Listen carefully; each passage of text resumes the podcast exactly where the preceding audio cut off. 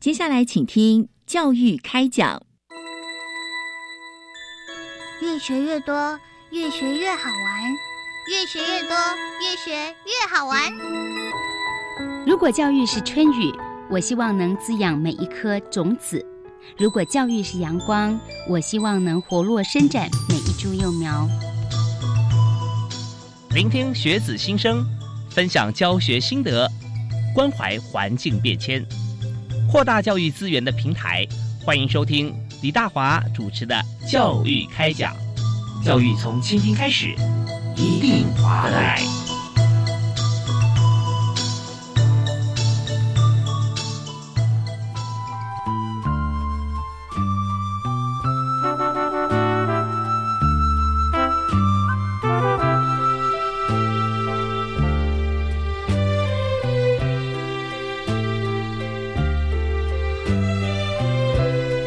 各位亲爱的听众朋友，大家好！非常欢迎您锁定国立教育广播电台，收听在每个星期一跟星期二晚上七点到八点为您播出的教育开讲节目。我是主持人李大华。我们今天在教育开讲和大家所一起探讨的议题啊，我们在报章杂志上啊，甚至电视新闻时有所闻哈。也就是在这个著作权这一部分，智慧产权、著作权非常重要，因为这代表着你自己的思考啊，你的结晶啊，你的智慧，那么当然是属于你个人所有啦。那如果说被人剽窃或占用，啊，然后没有给任何的交代啊，分润啊，或者说尊重，这些当然都是。不合理，更不合法。所以在今天我们在讨论论文这件事情，因为在大学大学生、研究生啊毕业的时候，呃，绝大多数都要论文啊。那在论文方面，如果找人代写或者是剽窃文章，那这样子作为自己的学术的一个结晶或门槛啊，那当然所不容许。所以我们现在谈法律责任。那谈到这方面专业的话题，要请到非常专业的特别来宾，我们特别邀请东吴大学法律学院。的助理教授张忠信张教授张老师在我们节目现场，嗨，老师好，主持人好，各位听众大家好。是有个更重要的 title 啊，就是著作权笔记公益网站的主持人啊，是是，所以您在这个公益网站上，其实有好多的部分要跟大家来交流，告诉大家怎么样做才是最正确的嘛。是，这是一个公益网站，在网络上呢，跟大家来讨论。著作权的相关议题，这个网站已经做了二十几年了。是，对，在二十几年，呃，贡献非常大。那么在上面很多的朋友，原先也许他是不知道或不那么清楚知道了解，但在网站上看到很多的案例嘛。是，其实我个人受益最大，因为千奇百怪的问题都来了。那回答问题以前。诶，要把问题弄清楚。是，所以说，凡尽心呃尽力做事帮助别人，呃收获最大是自己哈。是，当然这老师非常谦虚哈，呃提出来像这样子的做法，我们也知道说，呃张教授贡献良多了，这是为台湾的像学术界哈，像论文的这个写作授予啊啊各方面的一些。呃，mega 或需要关注的地方啊，在网站上都多所呈现，二十多年了嘛。是啊，所以我们今天呃特别为听众朋友先提一个问题，就是像论文的部分，有些朋友不管任何原因哈，他自己写参与一部分啊，或者说几乎完全就找人代写哈，那像这样子的话，会负什么样法律责任呢？呃，找人代写的问题当然就很严重了。嗯，那最严重的是什么呢？最严重的其实大家也都知道。你的学位呢会被撤销掉，哦，是对，这是最严重、最严重的。嗯，那不只是学位被撤销掉，恐怕呃社会的评价会让你未来在各行各业的发展呢都会受到一些阻碍。嗯嗯嗯，是因为他这是一个 cheating 嘛，诚信的问题，诚信问题，对，找人代写不是你自己写的，那那还要经过口试，你虽然把它背熟了也不行啊，因 为找人代写，不表示说你背了这本书你就会，你背了这个《论语》倒背如流，你也不是孔子啊，你不能这样做，所以在这边有些法律依据嘛，是不是？是是，因为学位授予法第十七条就是说，如果你是代写，找人代写。那被发现而且查证属实的话，嗯，会被撤销学位啊。那不只是这样，撤销学位以后也会通知这个各大学，嗯啊，因为呃这个是一个非常严重的违反学术伦理，是。所以如果你还想进入学校里面，不管是在就学还是这个想要担任教职，大概就不太可能了。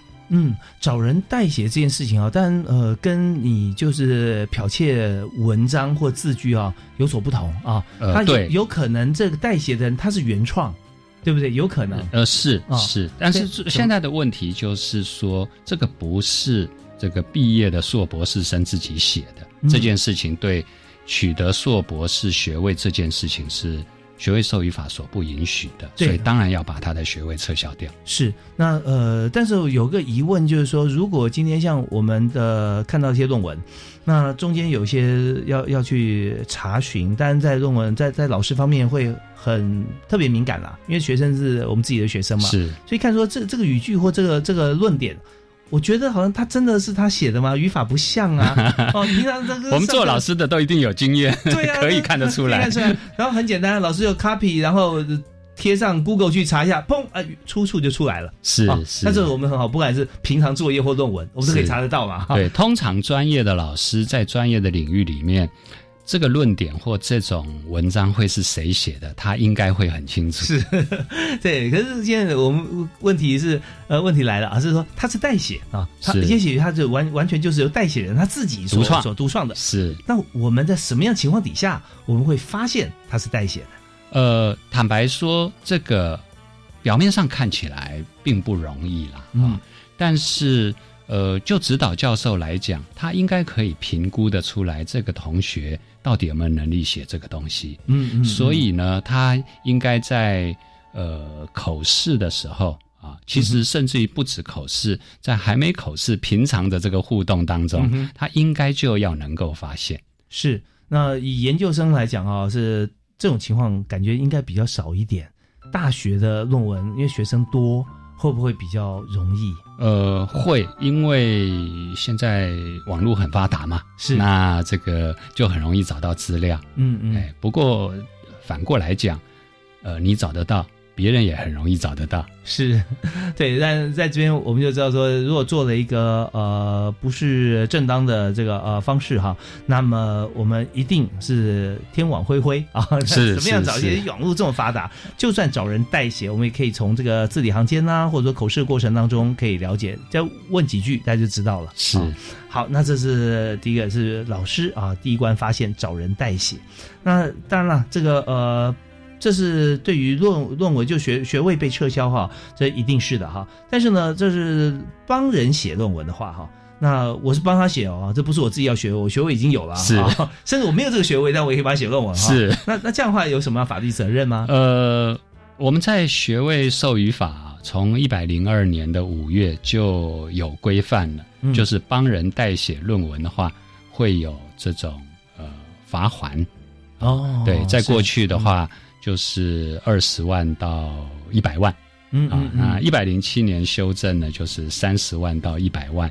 嗯。那所以也就是说，呃，这个这个呢是在是一种行政法。啊。这个行政法的意思就是由这个政府呢，比如说教育部，他查到了以后，他来科予这个行政法，就是说你不可以做这件事情，嗯，结果你违法了，所以我们透过法律呢来给予呃经济上的处罚。嗯哼，啊，因为你为什么代写嘛，就是牟利嘛。对，那所以呢，我就用这种经济上的这种行政法呢，来遏制你的这种这种呃代写的这种意图。嗯，那至于其他的部分就没有在专文专条来来做处罚哈。呃，因为呃，基本上这是一个这是一个就是经济上面的，他是为了经济上的原因来做这种舞弊的行为啊，所以用了这种呃行政法，经济上的行政法。嗯哼哼当然，呃，我们可以也可以去思考，就是说，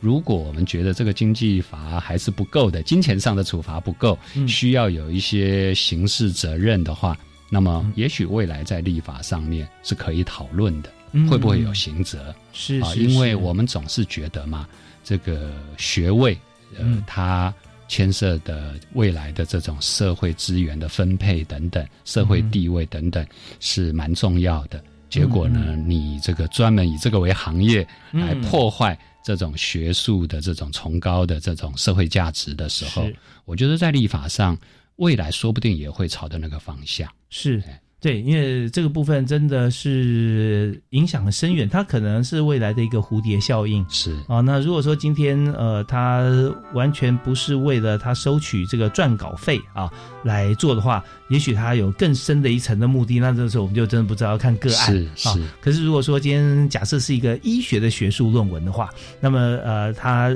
就牵涉到大家写出来之后，呃，会认定说哦，原来是某某某人写的啊，他这方面一定是专家，就找他看诊，然后各方面假设了是这样。是是，那也许影响就更加的不同，所以未来在立法上啊，呃，刚张教授有特特别提到，我们也许可能会有更多的思考了。啊是是，这个要有社会共识。是是是，好。那么我们在今天所谈的就是在论文方面啊，如果说呃找人代写啦，或剽窃啦啊，或者说在学术伦理上面有任何哈、我们觉得说嗯他做的不对的地方啊，应该怎么样来处置？所以特别邀请动物大学法学院的助理教授张忠信张老师啊，同时他也是著作权笔记公益网站的主持人，来和我们分享这个话题。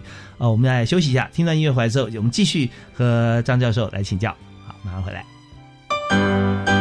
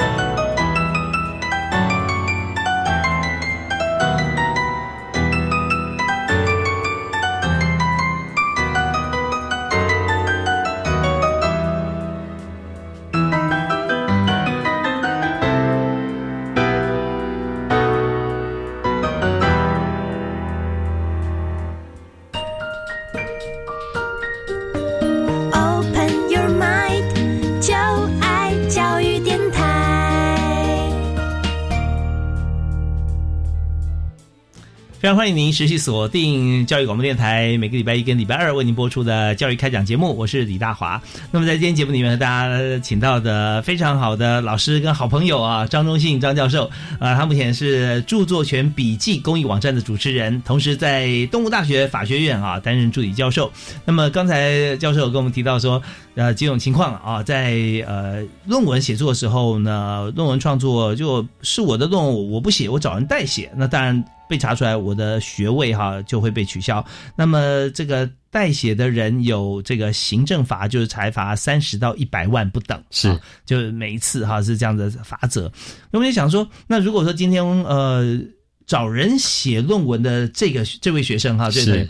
他被撤销之后，他他觉得他还是要有个硕士或博士学位，啊是他又去读啊。是那在之后在撰写论文的呃时候，有没有说好像呃他这样子的一个记录会跟着他的学术路线，老师是不是会特别知道，然后来特别针对他论文再加强的检视呢？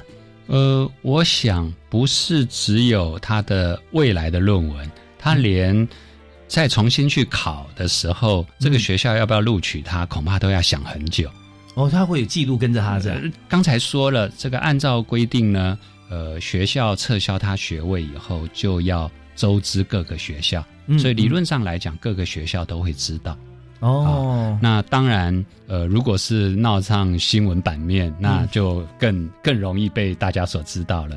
这个时候，我们来想想，如果你是学校，现在有一个考生，他要来考，他曾经有过这个记录，呃，你当然可以说他这个知过能改，录取他，但是你也很可能会觉得说，那这样子一个学生，我录取他会不会对我的效益会不会有影响？嗯，对不对？嗯好，那如果真的让他进来了，呃，恐怕就要找特别的老师，要特别盯住啊，免得呃这件事情又再、再发生了。嗯，是，所以说在我们的这个学术网站上面哈、我们是既然通通报的话，它的记录、他的资料就会应该是进入我们系统对对，所以在报名的过程中或录取的过程中，大家都会检核一下。是、啊我相信各校应该都有一些做法。嗯嗯嗯，OK，所以这方面真的劝大家不要哈，因为有一个这个记录在身上啊，就有案在身了哈。那对未来做任何学术方面的部分，甚至超过学术以外哈，可能社会地位位也会有问题。对，呃，特别是我们今天还要探讨很多，就是未来的发展当中哈，如果说被发现的话，其实很多事情就没有办法，你就是挥洒空间哈，是那么大，这个会跟着一辈子的。是，所以大家千万要记住啊，不要呃轻易的这个以身试法啊。既然已经走呃要读书这件事情啊，要取得学位，那我们就是从一而终啊，不要在那个中间旁生自己做一些觉得比较聪明或投机取巧的事。好吧，那但是很多人觉得说这有什么稀奇啊？天下文章一大抄嘛，对，是。到底论文要怎么样写啊，我们才会不构成抄袭啊？然后会想说，那我原用啊、引用啊，或者怎么样，把已经很大的一部分放在我论文的字数里面，那应该怎么做呢？呃，虽然说天下文章一大抄，那我们古人也说熟读唐唐诗三百首，不会作诗也会吟嘛，对不对？嗯但是呃，如果你吟唱别人的诗，当然大家都知道，因为不知名，你也不可能去吟唱，是这是大家都很清楚。其实“天下文章一大抄”这句话呢是有意义的，它的意思是说，我们应该要遍览群书，嗯哼，然后呢，呃，收集了这些概念以后，再用自己的文字去做重新的表达。嗯。啊，所以我们想嘛，我熟读唐唐诗三百首，我就很容易的不择地就可以，呃，做出呃类似的平仄啊，或者是意境啊，对不对？是是它并不是说这个你就只有。那只能够背诵别人的诗而已啊，因为你熟读了，所以你就能够呃有强化自己的创作能力。嗯我想在写学术论文这件事情也是一样。嗯呃，学术论文不可能从头到尾都是你自己的想法、啊，对不对？嗯你要做文献回顾，然后要做比较，要做分析，嗯所以你当然是要知道人家有哪一些过去的观点，是然后你同意或不同意，然后有能不能找出他的破绽，能不能呃用他的这个理论来。证实自己的理论的对，或者是觉得他的是没有道理的，这就是学术论文的本质。是，其实，在这个呃旁征博引这件事情上面哈，我们知道说论文的观点如果要被大家接受啊，在过去的基础上往上再做哈，那这样的话，其实相对来讲是比较容易接受认同的。，是我们在学术论文里面一定都有文献回顾啊，对对对，就是你写论文，你怎么可以不看人家过去的说法？没有错，但你不能说过去说法是我说的。对 对，像那个站在巨人肩膀上哈，呃，看得更远哈，这这做法应该是对的。那这句是，话，但是你要让人家知道，呃，巨人是是是。因为这句话其实是牛顿那时候讲的，对，他讲说我我跟其他科学家比起来哈，笛卡尔啊，其他我没有比他更更更厉害，但是只是我会站在巨人肩膀上啊，是 对。那像这些方面，呃，引经据典啊，还有一个好处是在大家已经有共同的知识基础上，让大家知道说，哎，其实我做这件事情啊。就是从这边啊讲出来，然后讲出来之后，大家就了解。我举一个例子啊，也跟教授分享哈，就是呃，现在很多人做像泡沫红茶、冰店呐、是然后这这种点心类的。那其中有一家，我记得印象深刻是在南部哈，他开了一家店，应该是在哎是甲仙是在哪一个县啊？应该在甲仙，大家都卖芋头嘛，甲芋头有名。那他这芋头就有一家哈就特别好，其他的都都都都没什么，门口罗雀，就有一家一直排队啊。他的名字啊就叫做草船借箭。他把这个芋头哈，呃，先做编成这好像炸好的这个芋头啊，切丝编成一艘船，是是，很上面有创意。那芋头做几个人，然后他身上呢就是放很多芋头签啊，插在上面，然后这就是他的产品啊，你可以吃到芋头，然后有冰啊，有竹有芋芋头签啊，有芋头船，哦，所以他是草船借箭，然后那那哪里的故事呢？就是《三国演义》啦，对，是是。啊，所以他不会说草船借箭是我说的啊，他会借由这个部分啊，让大家能够了解，大家也都知道那是一个历史上的典故。是，那如果说我们能够善用这个过去论文的精华哈，然后在这个固有的这个基础上面来做，其实是很好的一件事情。但是用来抄袭，就是很很不行的哈，这绝对不可是啊。那呃不构成抄袭，但是又要引用，所以我们这边有没有一些做法可以做？呃，我们可以分两个面向来讲啊。呃，如果我们把人家的文字、图、照片整个搬过来，嗯嗯。那我们在著作权上面的做法，当然要注明出处。嗯，啊。比如说，如果是文字，就要上引号、下引号，注明出处。是，啊，让大家知道这一段是别人的。嗯嗯嗯那但是呢，如果如果你没有，你把别人的东西直接搬进来，然后我们读者看不出来那是别人的东西，我们以为都是你的。对，讲的好像自己讲的一样。对对对啊，，那在这种情况之下呢，它是违反著作权法，又构成违反学术伦理，因为你把别人的东西当自己的东西嗯哼啊，这是著作权法跟学术伦理。那在著作权法有另外一个这个观念，就是观念表达二元论啊。嗯他在说什么？就是说，呃，文字是受保护的，是。可是文字所传达的概念是不受著作权法保护的。嗯哼。所以，如果我看了一篇文章，然后得到了他那个创建的概念，嗯。然后呢，我用自己的文字来叙述，嗯嗯。然后我没有注明出处，是。它其实不会违反著作权法，因为嗯。我没有用他的文章，我只是用他的概念，嗯嗯，所以我就不需要上引号、下引号，不需要注明出处。是对不对是可是，在学术伦理上，这就不可以了。为什么呢哦？哎、那是别人的创建啊。嗯所以你把别人的文章的概念用自己的文字去叙述之后，你应该要注明它的来源，这是学术伦理的问题。有没有可能是说他真实或者辩称说我根本没有看过他这篇 original 的文章？嗯那这些都是我想的呢，这样子。呃会。英雄所见略同是可能的，对不对？英雄所见略同，但是呢，呃，某一种创建啊，理论的建构，呃，并不容易啊，并不容易。那当然，呃，这个时候你要去承担一个风险，就是说，其实在这个领域里面，我们都知道那个理论是谁创建的，OK，对不对？嗯那也许你英雄所见略同好了，所以你就要承担两个风险。第一个呢，你根本没有做文献回顾嘛，你根本不知道人家有这个创建在那里。是对不对？所以这是你的风险。第二个说，其实我们都知道，我们都知道嘛，所以你应该也知道。嗯那因此你根本就是胡扯，对不对？你你是明明知道，你明明有引用人家的概念，结果呢，你为了要表示你很厉害，所以你没有注明出处，嗯这更坐实了你的学术伦理是有问题的。没有错。所以不管是嗯哪一个，其实都有问题。对，所以如果说你在我们在学术的这个研讨的过程当中哈，在学习的过程中，你真的这么厉害，那大概这一段你就可以去获得诺贝尔奖了。对，那显然人家没有颁奖给你，是吧？他会跟你讲啦啊，这过去哪一年哪一年谁提出，哪一年哪一年谁又提出啊，所以这些部分呢，我们都不是那么容易啊，这个就可以糊弄过去啊。所以这边就是我们在写论文的时候，就是脚踏实地。呃，如果今天真的是博览群书，做好了文献的查证啊，各方面的回顾，那么呃，这也代表我们做学问的扎实度啊。是，所以我们一定会在参考文献啊，会在这个注明出处上面呢，把前人的这些努力的成果把它放进来。是它有两个目的啦，一个就是尊重别人的创作，嗯第二个是要告诉大家，哎，我写这篇论文也是博览群书的，我不是随便胡诌的啊。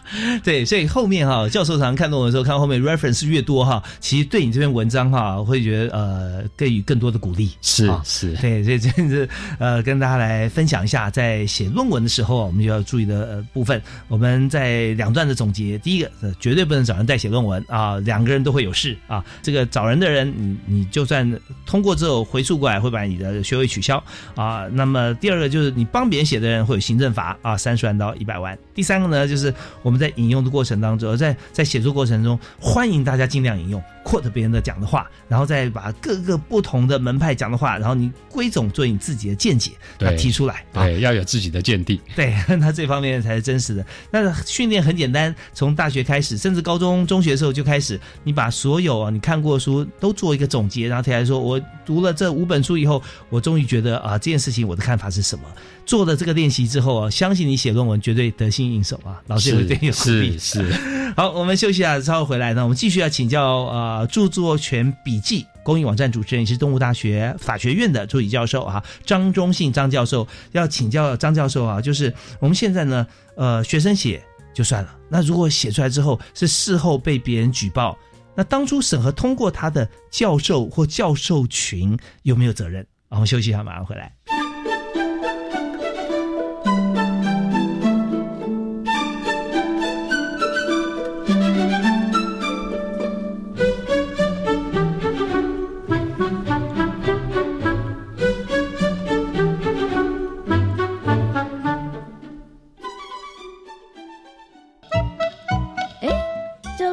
怎么有个灯啊？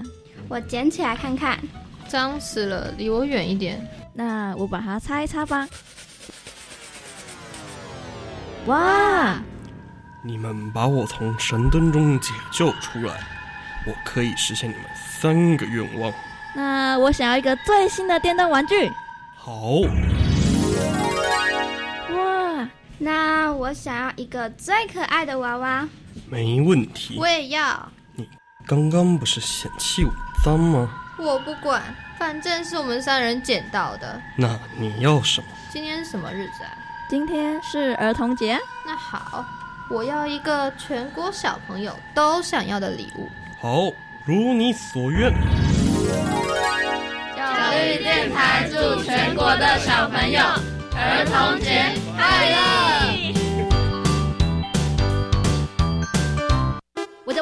我做主，微电影竞赛开始征件喽！赞！我们赶快来准备剧本，寻找演员，筹备团队。好棒哟！这次两大主题分别是防治毒品以及防治霸凌。我们只要在六月三十号前制作完成七分钟内的创意微电影，就有机会获得奖金，又可以走红地毯，接受掌声和欢呼哦！耶！以上广告是由教育部提供。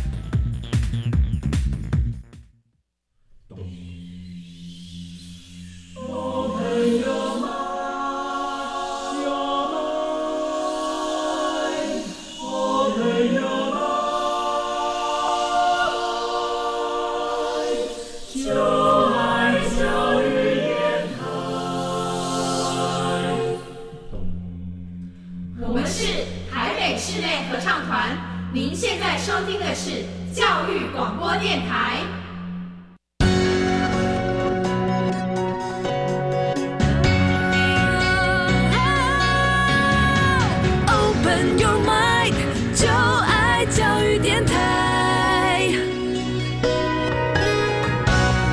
常欢迎您持续锁定我们的频道——国立教育广播电台，收听教育开讲节目。大华今天为您邀请到的好朋友，我们的教授呢是东吴大学法学院的助理教授张忠信张老师，同时也是著作权笔记公益网站的主持人。光是这个网站啊，就经营了二十多年了哈。是，所以老师那时候是基于什么样的原因哈，我们来成立这个网站？哎，当时年纪小，充满了热血。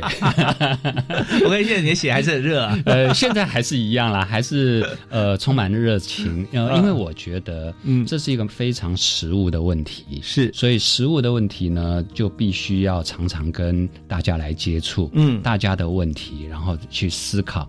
从著作权的角度去思考呢，到底发生了什么事，应该怎么解决？对，像当初成立的那个年代哈，正是大概制裁权这会对引发大家的关切，著作权对，呃，美国都在常寄出三零一条款之类的是。那个时候我也参与这个工作 其中，哦，是。哇，真的是呃，在整个哈我们的网络还有我们的这个全球化的过程当中啊。呃，你完全都没有缺席啊！哎，我们要善用技术，呃，所以现在我在脸书上呢也有著作权笔记的粉丝页。哦，是欢迎大家常呃，就随时哈可以上去来看。那你在出的新的文章，在频率啊，每个月都有都有多少篇是吧？呃，应该这么说，就是天天都在观察有关于著作权方面的时事新闻。嗯，那常常媒体会乱写 乱讲，我们呢必须要来做一些分析跟澄清。哦，这是一个专业的社会使命感吧？对，就是我们的这个著作权的文章，呃，打假这部分哈，你也扮演很重要角色。呃，对，因为有时候会发现，就是说，呃，相关当事人乱讲，那媒体如果没有能力去查证分析，也常常会跟着错误报道。那就会误导大家。现在媒体真的很重要，就媒体查证这件工作哈、老实说哈，平常心讲，我在媒体这么多年的时间啊，我发觉说，现在很多地方有欠周延啊，就是以前我们在写新闻的时候，时效的压力，对，没有错，因为最早一定要两造说法嘛，是你查证不到，也要说啊，截至目前为止啊，他并没有啊出面澄或者清或说明，请教一下专家怎么回事。对对对对，所以时间不允许，这个可以理解。对我的感受就是说，呃，我们看要像刚才教授，或者我们现在讨论的，你要能够理解说它的原因怎么样，但常常就会呃，随着它的因为时间压力的关系的一个阶段性的作品，会直接再接再来传递。啊是所以那就对于未来或者对整体哈、这个呃大家的了解，或者说对整件事情的发展哈、会造成一些变音啊，有时候甚至以讹传讹，那就不好了。所以在这边就有很多的这个呃相关哈、负责任或者说要教导大家的一些咨询网站，呃，包含呃著作权笔记哈，是这个咨询网站会应运而生，而且一直很红啊。谢谢，欢迎大家可以上脸书也可以看到。好，然后马上回到这个阶段，我们要讨论的议题就是论文，如果说找人代写，或者说呃有一些造假，那这个情况哈被发现，当然有刑责，有有刑责或者行政责。那可是这是一直要追到哪一个阶段哈，哪一层？也就是说，学生如果找人代写，或者说学生如果是呃抄袭啊，那这个时候老师。他的指导教授或者在这个论文的在审视论文的老师这一部分哈，有没有一些责任，或者说必须要负哪些责任吗？学生论文出问题，老师当然要负责任啊。嗯，可是啊，坦白说，防不胜防。嗯但是相对来说，老师恐怕也难辞其咎。嗯，所以呃，我在学校我也指导学生。那我的做法是什么呢？我的做法就是，呃，三不五时要把同学找来，大家谈一下。哦啊，那写作过程当中，呃对对对，然后呢，呃，要出题目。嗯啊，最怕的是什么？就是这个学生呢避不见面，然后最后呢，老师我下个月要毕业了，然后论文就丢出来了，哇对不对？嗯，所以我们从来没有好好讨论过，呃，我从来没有出题过。那你现在给我一一篇论文，我没有办法确定这个是不是你写的。嗯嗯，嗯所以如果比如说每个礼拜这个或者是一个月几次，那大家来 meeting 一下，是，然后我就会知道你最近的进度怎么样，然后你有一些我觉得诶可以再调整的。嗯哼其实简单的说，就是我要出题目了。啊哦，那你你我出的题目，你就要去做嘛。对，那那就不容易用抄的了，是对不？对？因为我们有讨论过了，然后你应该把这些东西消化啊。那透过不断的反复的，大概就比较容易掌握这个论文的内容。同学呢就没有机会去找别人来代写。没有错，其实大家如果说在、呃我们的工作的场域跟学术哈会比较远一点的话，其实我个比喻给大家也不难想象，就你常跟你的呃属下去唱 KTV，发觉说你可以指导他，可是呃后来呢过一个月他送你一张他个人 CD，唱跟费玉清一样。你是说这这不太像是他、对不对？你总会有点问号嘛。是当这个时候哈，你就可以来让他举证很多。如果说这是他最后一关，你根本没有时间去质疑他的时候，他就要毕业了，那但你起码也可以说，那你现场唱首歌我听听看嘛，对不对啊？所以在口试的时候还是有一次机会。其实不用等到口试，草稿每一个阶段的草稿一来，我都会去抓几个关键字，嗯啊，去 Google 一下，他找得到，我也找得到啊。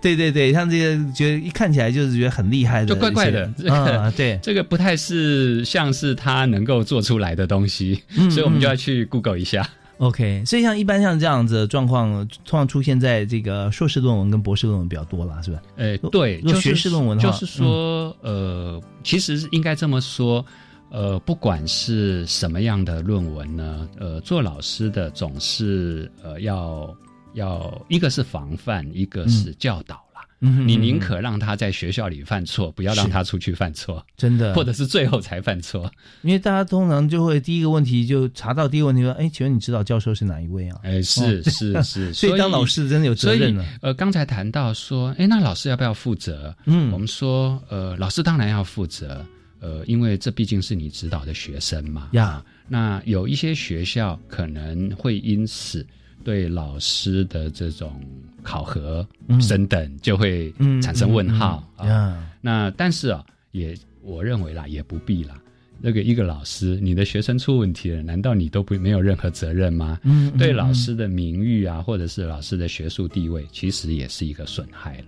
嗯，所以呃，不少的学校对老师会有一些要求，但是也有不少的学校觉得不必我要求，他已经很难过了。嗯嗯嗯，哎，因为怎么老是你的学生出问题，你到底这个老师到底发生什么事呀？这对老师是很伤的。对对，所以在学术界来说。呃，在我的看法，也不一定说在行政上要给老师记个大过嘛，大概也不太需要啊。光是这个，哎，听说你上次你们那个学生怎么样，那你就难过了。对，就是你知道就被贴标签了 啊，这样。所以下次呢，只要讲到说学术相关呢，对啊，那其他学生还敢不敢来找你呢？对，就就开始就就没有了。哦，就是那个出那那，你就是上次出问题，电视有报的那位哦。你们老师就那那个是你的。师兄还是师姐嘛？对，所以那真糟糕，真的是，所以大家像老师哈，这也是爱惜羽毛，也是相对很重大的责任了啊。是啊，但是要要这个责任要付出要没有问题，其实也不是那么困难，就是跟学生多保持互动啊。是，那这些就会比较容易，就不会有这样子一个麻烦存在。啊，当然我刚刚提到说学位的部分啊，博士、硕士或者学士，那通常学士的论文比较不受那么大家的关注，就是因为他的要求。或者说，它可能是呃影响层面其实没那么大，是不是？通常，因为我们现在呢，大学毕业并不需要写论文啊。不过，呃，不少的课程老师会要求写报告。嗯嗯嗯。那我的课程，大学部也试着让同学们写报告。但是对于这些报告呢，我通常呃会跟同学一样善用 Google。嗯，对对对，是。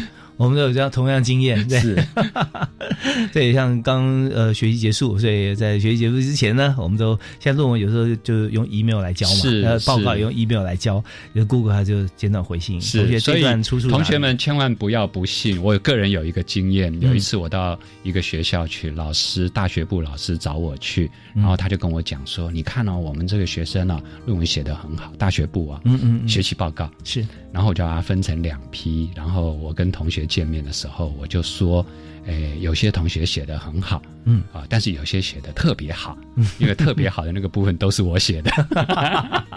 他怎么会想到我会出现呢？是，OK，当然看一下偶像来了，但也完蛋了，这样。OK，所以呃，从大学开始啊，我们也许不是这样必要啊，有论文才能毕业，但是我们在写报告的时候呢，我们讲多多啊，用正当的方式来练习未来的硕士或博士论文啊。好，那我们在这里再休息啊，稍后回来呢，我们来谈谈看，既然这个教授难辞其咎啊，是有责任的啦，哈，而且名誉受损哈，这比任何责任啊，罚款呢都要来的更加的严重哈，严峻。那我们稍后回来讨论，就学位论文啊，可以。不公开吗？我就写的我我就我不要公开嘛，以后也不是我的这个主 主要工作项目嘛，对不对？可不可以呢？啊，还有相关的部分，我们同时在请教张忠信张教授。好，马上回来。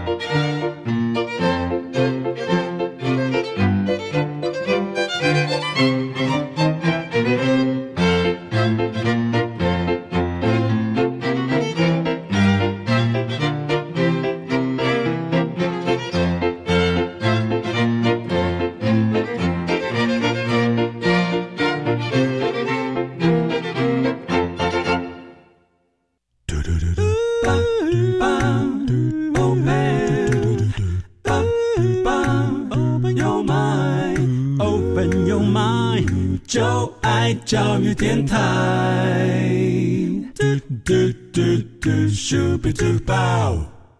们看到在台湾现在学术资源啊，对全球来讲啊，都是相对来讲台湾是非常丰富的。也就是我们学校多啊，我们的系所多，我们指导教授啊，这个水准啊非常高。那么同学只要想念书，在台湾几乎我们还都能够顺遂我们的心愿。那我们今天特别讨论的就是有关于在论文这个部分啊，已经走到学术最后一关喽，交完论文我们就毕业可以拿到学位了。但是在这个部分，确实有很多地方大家想说。是不是更快一点、更方便一点？找人代写或抄一段哈，摆一段哈，那这样其实都是有很大的问题。所以，我们今天特别邀请著作权笔记公益网站的主持人、东吴大学法学院的张忠信张助理教授来和我们来探讨这个议题。所以，教授刚刚有提到，老师都要负责的哈。那么，看到另外一个观点是说，我写这个论文啊，中间用了很多的方法，也许不是这么样子的完美跟正当。但是我以后不公开可不可以？我就写了以后，我就放在毕业完之后，我就不要去用它，这样可以吗？呃，以前呢，这个作者完成了他的这个学位论文，嗯，他可能会不公开。嗯哼，啊，为什么不公开呢？有两个可能嘛。嗯，一个是因为我自学自学严谨，啊，这个先毕业嘛，以后慢慢再来整理，然后出专书，这是一个可能。另外一个呢，当然就是我们今天可能要讨论的，就是他根本乱搞。啊，那这个偷偷把它收起来，不要给人家看到，免得呢这个东窗事发嘛，是不是？所以我们的学位授予法啊在一百零七年底就做了一个修正了，就说只要你取得学位，你的论文呢就呃必须要交给学校跟国家图书馆，嗯哼，然后呢国家图书馆呢对这些硕博士论文一定要在馆内。让大家可以看得到，OK，查询不管是看纸本，还是透过呃单独立的这个机器呢，让大家可以检索。嗯嗯，它的目的就是说，硕博士论文是一个特殊的一个作品，因此呢，在学位授予法里面就要求一定要被人家看到。是，哎，可是，哎，还是不可以随便印，因为这个是涉及到著作权的问题，还是要经过同意或授权，不能才能够印，才能够上网。嗯嗯。那但是呢，一定要给人家看啊，就是我没有影响到你的经济利益嗯啊，可是你不能说硕博士论文不给人家看，它有两个目的啦，一个就是学术流通。嗯，因为你的论文嘛，我们刚才讲，绝对不会是你的创建，一定是先博览群书，对不对？所以你看过人家的东西，你的东西当然要给人家看。嗯啊，另外一个其实是公众审查。哦啊，也就是说，哎，大家不要乱写啊！这个将来，万一你要选总统的时候，或要当部长的时候，校长，哎，就就这个大家会很关心。嗯，对，所以说在这方面呢，我们这绝对要公开啊，不可以不公开啊。是，好，那现在好，我们公开了，我们知道说，像很多的法律啊规定，江洋大盗啊，你过了三十年啊，二十年、三十年，哎，还是可以啊，再继续回来啊，那就可以。过了法律追诉期是是，那论文有没有这样子的情形？呃，法律追诉期，法律为什么要定追诉期呢？有两个考量。嗯，想说反正呢，经过这么多年，你大概也没有好过到哪里去，因为你犯法了嘛，对不对？那也受到惩罚了，时间、心灵、良心的惩罚。另外一个是证据的问题。嗯，过了这么多年，这个证据大概也不太容易了，所以呢，基于这两个考量，那就算了。嗯哼，学术论文没有这个问题，为什么呢？嗯，因为学术论文会出问题，都是已经发表的，是，所以在证据上没有任何问题。哦，对，证据确凿。对，这个 别人的论文也在了，你的论文也在，你说这两个，尤其现在还有比对系统，一进去以后都清清楚楚啊。所以呢，呃，这个在时效上呢，呃，就没有那么困难了。对，财政上面没那么困难。是。那另外一个议题是说，不是因为啊，这个。呃，学因为论文可能在身份地位、在学术价值各方面呢，是不断的累积、水涨船高。嗯哼，所以如果一开始就有问题，我们应该要追究到底。嗯嗯，对不对？他。呃，现在已经是教授了，那他的硕士论文是有问题的，嗯，所以他就不应该取得博士学位，他就不应该担任教授啊，他的硕士论文有问题啊，对不对？所以一楼有问题，那整栋楼当然就是就就应该是有问题的啊，对，所以他的思考是这样，因此呢，抄袭呢是没有追溯期的，对，而且人家加拿大到这个在国外东躲西藏，没有生活品质。但是这个部分是呃，天天这个吃香喝辣，对，不能这样讲，就是说 他过得一一一年比一年好啊，所以这边 本身来讲，他在这个法则上面更从另外方向来思考。是，而且这么说吧，就算是没有法律责任，嗯，我们对于违反学术伦理或是一个公平正义这件事情呢，也是。也是在乎的啊，嗯嗯嗯，对，所以说追溯的部分哈，当然是要有，而且它绝对不会有什么过了多少年没有追溯期，反而是说，呃，我们现在看到这个呃时间的累积啊，资源的累积，还有我们原先的声望的累积，其实都是根植在这个呃虚假的基础上面，这当然还是要追溯啦。是这样才公平嘛？啊，好，那么我们再讨论一些议题哈，就是包含像是在这个著作权方面，我们如果今天呃抄袭啊，或者是在。抄袭的过程当中，哈，我们刚刚讲到有些变造嘛，啊，有些变造不是这么样明显，字句都是一模一样啊。那我们还是可以找出来，它只要是概念，它的原型啊，是不是自己所原创的话，那都是还是要这个呃受罚。只是说这个过程当中，如果有人举报，那么有没有一个相关的单位是来做这个复杂工程的一个检索，或者说做它收收证？如果它不涉及到这个刑事责任，不涉及到著作权法这件事情的时候，那么就回归给各学校或者是研究机构啊，因为学术伦理这件事情呢，牵涉到的是学术自由，牵涉到的是这个大学独立自主。嗯嗯嗯。那但是呃，并不是说那就不管了，你们自己看着办了。嗯，呃，从两个方面来讲，科技部跟教育部对学术伦理是最在乎的。是，那如果你牵涉的是科技部或者是教育部的这个相关议题，比如说科技部的研究计划，嗯，比如说教育部的学位或者是教师的任用升等，嗯，那。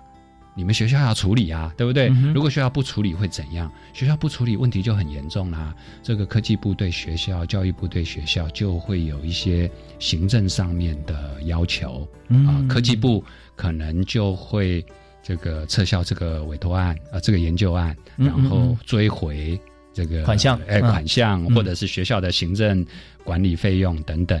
那这个都还不打紧。就是你们这个学校出了问题，你说下回我要不要瞪大的眼睛看你们学校的案子？是是是，当然要，对不对？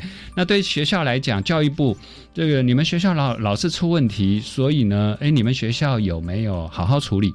嗯。第二个，处理完了以后，还要再建立防范的制度。事情已经发生了，那将来如何避免？嗯。那所以，如果你不理教育部的这样一个要求的时候，对学校的招生或他将来这个奖补助。学校在教育部在决定这些资源分配的时候，当然会受到影响。是啊，那你说，那我不管他，不管他，对你们学校也很糟糕，因为你们这个学校老是出问题，我们到底还不要念这个学校啊？对 对不对？对这个学校，现在学校，我还要不要到这个学校去教书啊？没有错，没有错。所以在生源啊，跟师资的来源这方面会有问题啊。嗯。OK，所以现在在学校里面啊，我们讲说到底谁来啊做这件事情，谁去把这个论文哈，这个能够找出来它到底有什么样状况？呃，第一关就是学校，所属学校了。是学校这边呃，学校当然很重视啊，就每所学校都爱惜羽毛。现在我们知道说我们的学生啊越来越少嘛，少子化的关系，但有许多是来自于呃海外，有许多外籍生啊。是。但学校最重要的资源哈，除了校友以外，像以美国大学、欧美大学来讲啊，学校校友的捐助是很重要的。各个大学包含。这个一般大学跟科大现在还是合并过之后，还是有这个一百四十所以上了哈。是，那这些学校呢，它有很大的一个资呃资源来源是在于教育部的高教生跟计划，还有教育部。科技部啊，甚至有些经济部的一些案子啊，那是在大学里面是由教授啊所来主持主导的这些的研究案。那这些的资源，如果都是因为学校里面有一些这个学生啊，在老师没有把关情况底下啊，学术论文呢呃受到了质疑的时候，那当然未来在这些计划申请的上面，那因为不是只有你学校申请，好多学校一起来申请嘛。所以这边资源分配就会受到影响。对，而且这个对我们学校的其他规规矩矩的同学跟老师很不公平啊。嗯，对不对？这个亲友都在问我啊，说我们那个学校，对，哦，我这么老实的，我都乖乖的，为什么我要受到波及呢？对，所以这方面需要非常重视，大家千万不要啊以身试法。那所有的老师哈，呃，也是更加加重了责任啊，要来看看学生论文。在平常的时候啊，就跟我们今天张忠信啊张老师说的一样，在这个呃平常在互动过程中，定期啊每个月啊或者频率频次啊自己来设定，都是要跟着啊学生的论文啊来做这个讨论啊命题呀啊这些，来都是要再再确保我们的论文每一本出去哈都是有一定的水准。好，那我们在今天呃。呃，节目哈，我们在听小段音乐之后，最后有在三分钟时间，我们请教授来为我们做一个结论。我们休息一下，马上回来。